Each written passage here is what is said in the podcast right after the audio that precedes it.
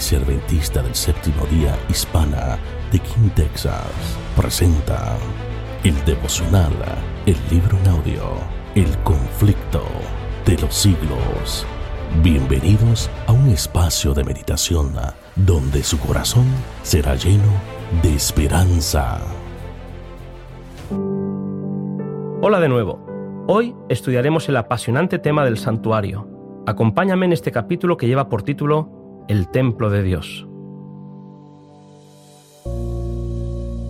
El pasaje bíblico que más que ninguno había sido el fundamento y el pilar central de la fe adventista era la declaración hasta 2300 tardes y mañanas, entonces el santuario será purificado.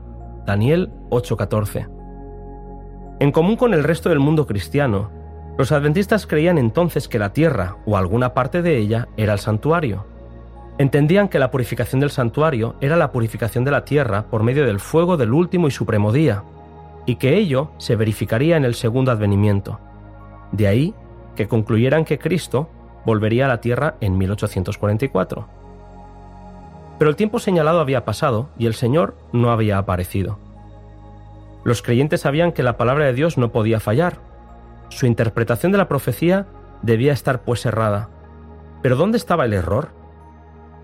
Negar los cómputos proféticos no tenía sentido, puesto que las evidencias eran irrefutables. La profecía de las 70 semanas de Daniel 9 justificaba perfectamente el cálculo por el cual los 2.300 días de Daniel 8 llegaban hasta el año 1844. Sin embargo, Cristo no había venido.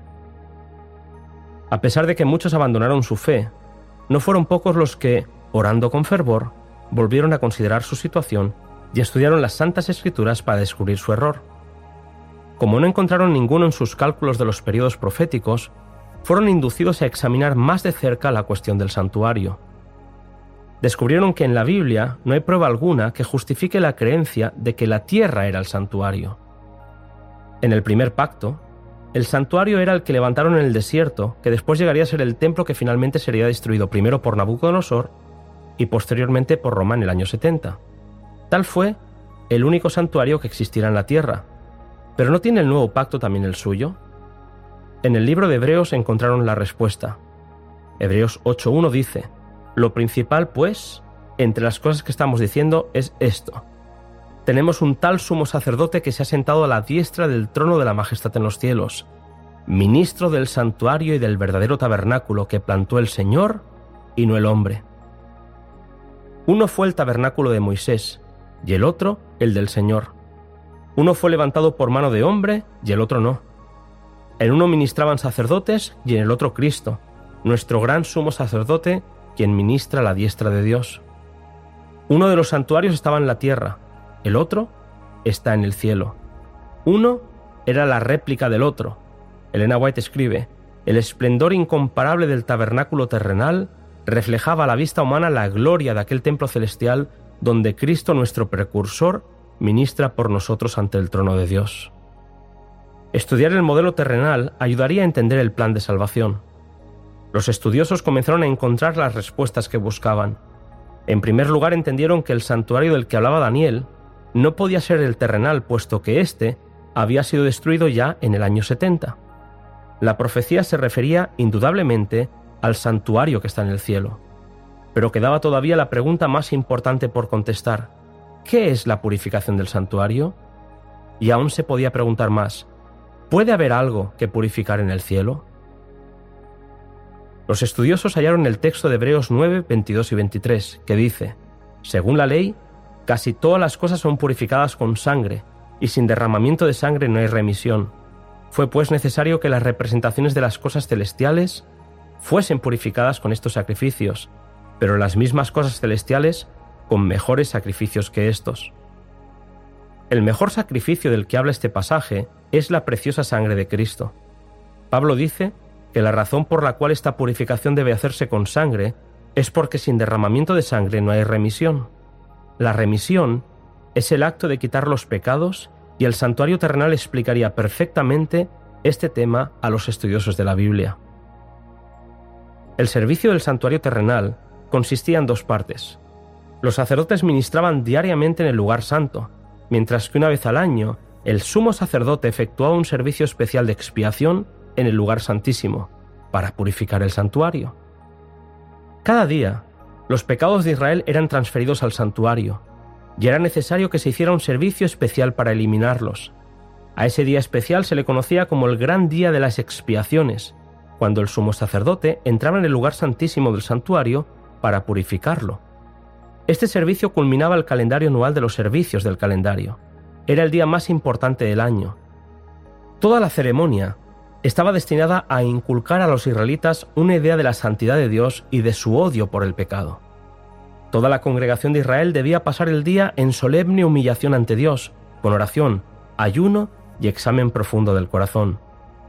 Año tras año, al celebrar el día de la expiación, el tabernáculo mostraba grandes lecciones del plan de redención.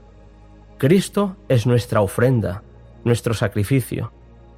Además, después de su ascensión, nuestro Salvador empezó a actuar como nuestro sumo sacerdote. Pablo dice, no entró Cristo en un lugar santo hecho de mano, que es una mera representación del verdadero, sino en el cielo mismo, para presentarse ahora delante de Dios por nosotros. Elena White escribe, la obra del sacerdote en el servicio diario consistía en presentar ante Dios la sangre del holocausto, como también el incienso que subía con las oraciones de Israel. Así es como Cristo ofrece su sangre ante el Padre en beneficio de los pecadores, y así es como presenta ante Él, además, junto con el precioso perfume de su propia justicia, las oraciones de los creyentes arrepentidos. Tal era la obra desempeñada en el primer departamento del santuario en el cielo. La sangre de Cristo ofrecida en beneficio de los creyentes arrepentidos, les aseguraba el perdón y la aceptación acerca del Padre, pero no obstante, sus pecados permanecían inscritos en los libros del registro. Como en el servicio típico había una obra de expiación al fin de año, así también, antes de que la obra de Cristo para la redención de los hombres se complete, queda por hacer una obra de expiación para quitar el pecado del santuario. Este es el servicio que empezó cuando terminaron los 2300 días. Entonces, así como lo había anunciado Daniel el profeta, nuestro sumo sacerdote entró en el lugar santísimo para cumplir la última parte de su obra solemne, la purificación del santuario. Elena White sigue diciendo, la purificación del santuario implica, por lo tanto, una obra de investigación, una obra de juicio. Esta obra debe realizarse antes de que venga Cristo para redimir a su pueblo, pues cuando venga, su galardón está con él, para que pueda otorgar la recompensa a cada uno según haya sido su obra. Así, los que andaban en la luz de la palabra profética vieron que en lugar de venir a la tierra al final de los 2300 días, en 1844, Cristo entró entonces en el lugar santísimo del santuario celestial para cumplir la obra final de la expiación preparatoria para su venida. El santuario había sido clave para entender la profecía bíblica. Si este capítulo te ha parecido interesante, ve al libro El conflicto de los siglos, busca el capítulo 24 y léelo con calma. Espero que no te pierdas el siguiente capítulo, en el que hablaremos de Jesús, nuestro abogado. Esperemos que esta reflexión haya sido de bendición a sus vidas. Te invitamos a que compartas esta meditación y que se suscriban a nuestro canal. Para más información, visite www.kinhsda.org. Te esperamos en nuestro próximo encuentro. Dios le bendiga y les guarde.